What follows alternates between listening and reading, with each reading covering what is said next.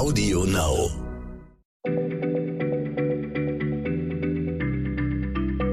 Schneller Schlau, der kurze Wissenspodcast von PM.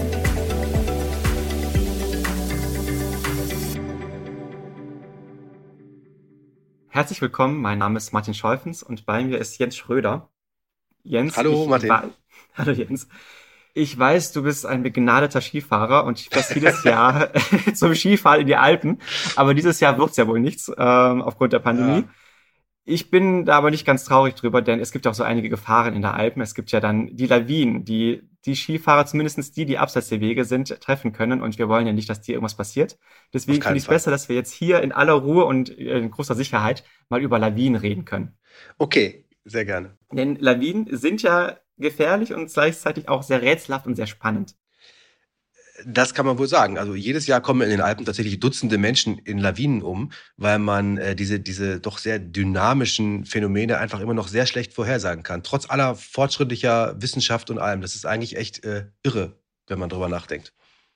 Ja, es ist tatsächlich äh, spannend. Also auf der einen Seite weiß man ja schon sehr viel oder viele Sachen sind ja auch sehr offensichtlich. Also dass natürlich eine Lawine eher abgeht, wenn der Berg sehr stark geneigt ist oder dass auch das Wetter davon abhängt. Da gibt es ja viele Faktoren, bei denen es offensichtlich ist, dass die da eine Rolle mitspielen. Und dennoch, warum ist es so schwer, das dann so gut in den Griff zu bekommen? Hm. Also, wie du schon sagst, es gibt sehr viele Faktoren, äh, die bestimmen eben, ob sich Schnee löst, wann er sich löst, äh, ob er dann wie ein Schneebrett runterrutscht oder als sogenannte Staublawine.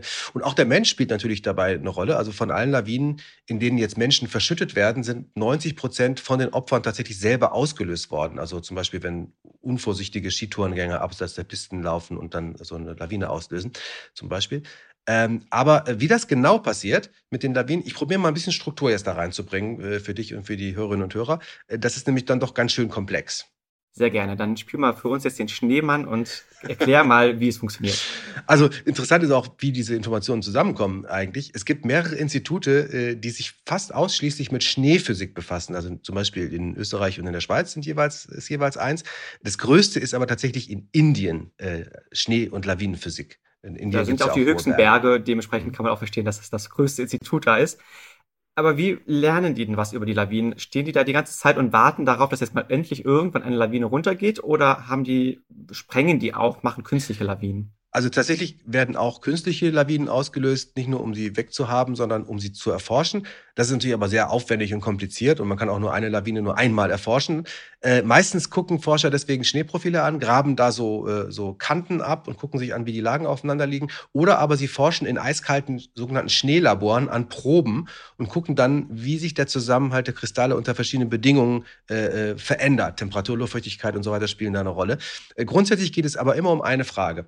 Wie wie kommt es zu Schwachschichten im Schnee? Schwachschichten, das sind jetzt Schichten, also wenn man sagt, der Schnee, die liegen aufeinander das sind ganz viele Platten, dann ist da mittendrin eine Schicht, die dann so eine Sollbruchstelle bildet. Genau, also Schneedecken bestehen ja aus mehreren Lagen und die Schneekristalle pappen eigentlich ja ganz gut aufeinander, die greifen ineinander, das hält erstmal, wenn das so liegt. Und manchmal entstehen aber so Schichten von meistens gröberen, größeren Kristallen und an diesen Schichten reißen die Lagen äh, auseinander. Und äh, es ist wie so ein Dominoeffekt, dass diese größeren Kristalle einfach durchbrechen. Und dieser Riss in einer Schicht, der breitet sich dann mit mehreren hundert Stundenkilometer oder Kilometer pro Stunde über einen ganzen Hang aus und dann rutscht eben diese obere Lage oberhalb von dieser Schwachstelle auf der unteren Lage abwärts. Äh, am einfachsten kann man das äh, äh, erklären, vielleicht mit sogenannten Gleitlawinen. Da ist die Schwachschicht nämlich dann ganz unten, nämlich da, wo der Schnee das Gras oder den Boden berührt. Und das ist meistens eben nach einem sehr milden Herbst besonders gefährlich, wenn die Wärme aus dem Boden äh, hochkommt und noch die unteren Schneekristalle dann so anschmelzen kann. Und da entsteht dann so ein Gleitfilm, eben teilweise auch mit Wasser. Äh, und das ist dann eine besondere Form der Schwachschicht, auf der dann die Lawine abgleitet. Ah, jetzt verstehe ich. Ich habe ja mal so Videos gesehen, wie dann eben so eine Lawine abgeht und es bleibt nur noch diese grüne Fläche übrig. Und ich habe gedacht, warum bleibt denn da kein Schnee liegen zumindest? Aber klar, wenn es unten diese Schwachstelle ist oder unten es erwärmt ist und das vielleicht wie so ein Wasserfilm darauf der Schnee dann runterrutschen kann, dann bleibt halt auf dem Gras auch nichts mehr liegen. Genau, das sind eben diese Gleitlawinen, so heißen die. Bei denen sind die Bedingungen ja vergleichsweise klar. Plötzlicher Schnee nach mildem Herbst, gleich höheres Risiko. Ein paar andere Faktoren gibt es auch noch, zum Beispiel Moos am Untergrund mindert das Risiko von Gleitlawinen. Da hält der Schnee offenbar besser drauf, hat man rausgefunden. So, das sind die Gleitlawinen. Schwieriger sind aber Lawinen einzuschätzen, wo die Schwachschicht eben nicht ganz unten sich bildet. Das kann man einigermaßen vorhersehen oder etwas besser vorhersehen, sondern wenn die Schwachschicht innerhalb der Schneedecke entsteht. Wie kann das sein? Also eine Variante, wie ich mir vorstellen könnte, ist, dass es erstmal Schnee gibt, eine Schneedecke und dann regnet es da oben drauf und durch den Regen entsteht dann erstmal so ein kleiner Eisfilm und darauf entsteht mhm. dann die nächste Schneedecke und dann ist da zwischen den Schneedecken ein Eisfilm und der führt dann dazu, dass dann die beiden nicht mehr zusammenhalten. Das ist genau, das ist auch noch eine Variante, die einigermaßen vorhersagbar ist, etwas besser als andere Versionen. Man sieht ja, wenn es regnet und wenn es wieder zufriert danach. Ähm, Wobei auch da meistens der Auslöser der Lawine äh, ist dann auch oft, also zumindest bei welchen, die Menschen gefährden, sind dann oft auch noch Skifahrer. Also so ein Skifahrer, der so 70, 80 Kilo wiegt, kann mit seinem Gewicht, wenn er drüber fährt, über den Schnee eine Schwachschicht auch noch dann sozusagen zum Brechen bringen, wenn sie fast einen Meter tief äh, unter der Oberfläche ist wenn er dann drüber fährt. Also so setzt sich der Druck nach unten fort. Das kann natürlich dann auch gefährlich werden. Äh, vor allen Dingen, weil Schnee sich übrigens, kleiner Seitenaspekt, in der Lawine verdichtet. Also ein Kubikmeter Schnee, so Neuschnee, so fluffiger, flockiger, wiegt ungefähr 50 Kilogramm. Und in der Lawine verdichtet sich, sich das und dann wiegt ein Kubikmeter gerne mal zehnmal so viel, also vielleicht 500 Kilogramm. Da will man dann nicht drunter liegen. Oha, das hätte ich nicht gedacht, dass es so schwer ist. Da habe ich es ja. selbst ein bisschen unterschätzt. Du meintest, es gibt jetzt noch kompliziertere Lawinenmechanismen? Ja, also äh, genau, wieder zurück zum Thema. Zum Beispiel sind das eben Lawinen, bei denen die Schwachschicht einfach durch Alterung des Schnees im Inneren der Schneedecke entsteht. Das ist von außen total unsichtbar und daher besonders tückisch und schwer vorherzusagen. Schnee verändert sich nämlich von ganz alleine mit der Zeit. Er entwickelt sich von Neuschnee immer weiter in Richtung sozusagen, sogenannt, nicht, nicht sozusagen das richtige Fachwort, in Richtung Altschnee.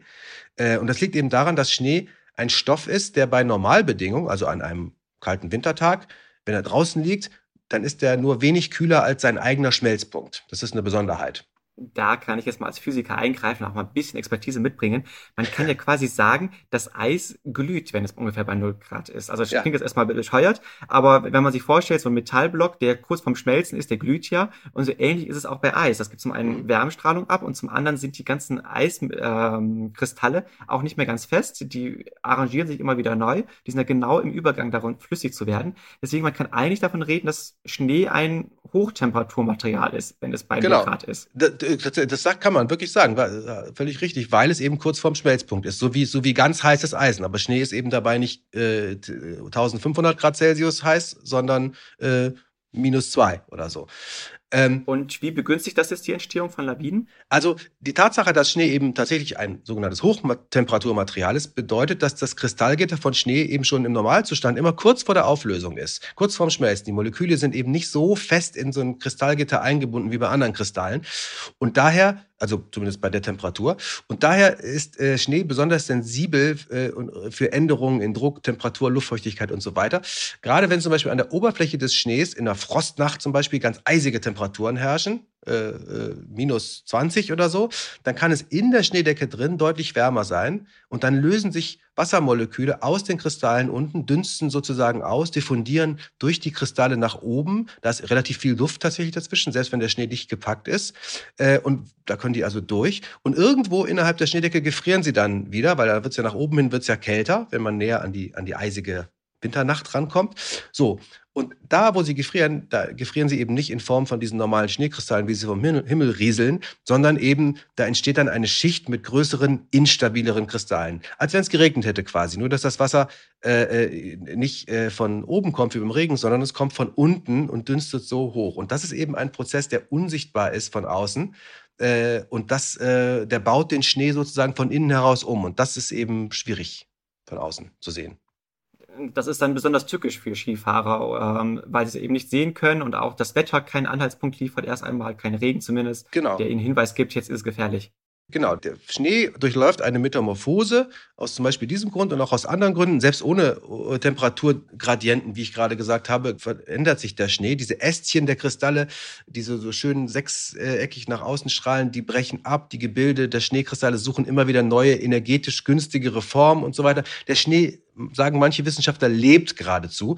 Und zwar nach extrem komplizierten Regeln. Er verändert sich eben. Und das wird in diesen Schneelaboren, von denen ich am Anfang gesprochen habe, in sogenannten Snowbreedern untersucht. Das sind Gefäße, in denen man Schnee gezielt altern lassen kann. Mit bestimmten Kombinationen von Temperatur oben, Temperatur unten, äh, Wasser, Luftfeuchtigkeit, Druck und so weiter. Und dann gucken die Wissenschaftler mit ganz ho wirklich hochempfindlichen äh, Computertomographen, viel empfindlicher als die im Krankenhaus stehen, äh, wie die innere Mikrostruktur dieses künstlich alternden Schnees aussieht, wie die sich verändert. Und dann versucht sie dieses Lebewesen Schnee dadurch immer besser zu verstehen und zu verstehen, wann und wie diese gefährlichen Schwachschichten wo entstehen. Das ist einfach das, der Hauptziel dieser, dieser Forschung. Also ich muss zugeben, mir, und ich gehe mal davon aus, bei den meisten Zuhörern ist es das Gleiche, mir war gar nicht klar, wie viele verschiedene Arten es gibt, wie eine Lawine entstehen kann. Ähm, und dass es eben auch eben nicht nur ein oder zwei und dass es dementsprechend auch für einen Laien ganz schön schwer ist, ähm, zu überlegen, ist es jetzt gefährlich oder ist es nicht gefährlich, weil es so viele verschiedene Varianten gibt man muss sich da immer zumindest so die fachlichen Ratschläge halten, Lawinenwarnstufen und so weiter, denn alles Wissen, was man schon hat, ist natürlich in diesen Warnungen enthalten. Und es ist aber ein begrenztes Wissen, muss man sagen. Und tatsächlich, äh, was wir gerade besprochen haben, die Entstehung von Lawinen ist ja nur der erste Teil des Rätsels. Genauso spannend ist ja die Erforschung der Kräfte und Mechanismen, die auftreten, während eine Lawine tatsächlich abgeht. Manche werden äh, von Schneebrettern zu Staublawinen und andere umgekehrt, weil sie während des Runtergehens äh, Wärme, Energie aufnehmen durch die Reibung am Boden. Äh, manche gehen gleich als Staublawinen runter. Das hängt vermutlich auch mit der Temperatur zusammen. Eine These zum Beispiel ist, Staublawinen, äh, die auch sehr gefährlich sind, weil die so einen Luftdruck auch vor sich herschieben, entstehen nur bei Temperaturen unter minus ein Grad Celsius Außentemperatur. Aber das ist äh, vielleicht ein Stoff für eine weitere Folge, ein andermal. Was passiert, wenn Lawinen abgehen? Das springt jetzt heute vielleicht den Rahmen. Ja, ich glaube, das springt wirklich den Rahmen. Ich habe nur noch eine Frage jetzt ganz zum Schluss was ich nicht verstehe, es wird ja mittlerweile enorm viel investiert, um ähm, Lawinen entweder dazu führen, dass sie eben nicht erstmal entstehen oder dass sie eben irgendwo anders ablaufen, als sie sonst ablaufen würden, dass sie eben nicht mehr ins Tal zurückgehen. Also es wird äh, in Wälle investiert und in Bauten investiert. Mhm. Und trotzdem sind ja immer noch so viele Menschen, die durch Lawinen sterben. Wie kann das sein? Ja, also vor allen Dingen Österreich und die Schweiz geben wirklich Milliarden für solche Wälle aus und haben damit es geschafft, dass Lawinen eben nicht mehr unkontrolliert in Täler rutschen oder auch da ganze Dörfer unter sich begraben. Das passiert da so gut wie nicht mehr. War früher das Problem, äh, wo Menschen bei gestorben sind.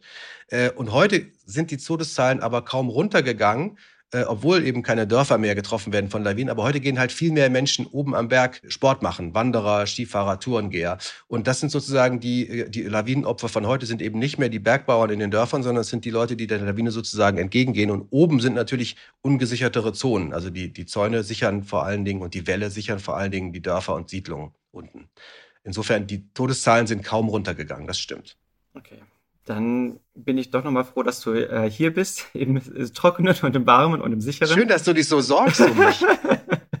Natürlich. Und für alle anderen, für alle Zuhörer, die jetzt vielleicht wehmütig sind, dass sie jetzt nicht auf der Piste sind, äh, man kann die Zeit ja auch damit totschlagen, dass man PM-Magazin oder unser Magazin Fragen und Antworten liest. Da ist man auch ganz auf der sicheren Seite, da kann auch nichts passieren und man lernt noch ein bisschen was dazu.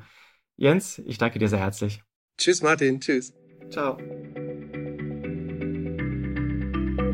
Schneller Schlau, der kurze Wissenspodcast von PM.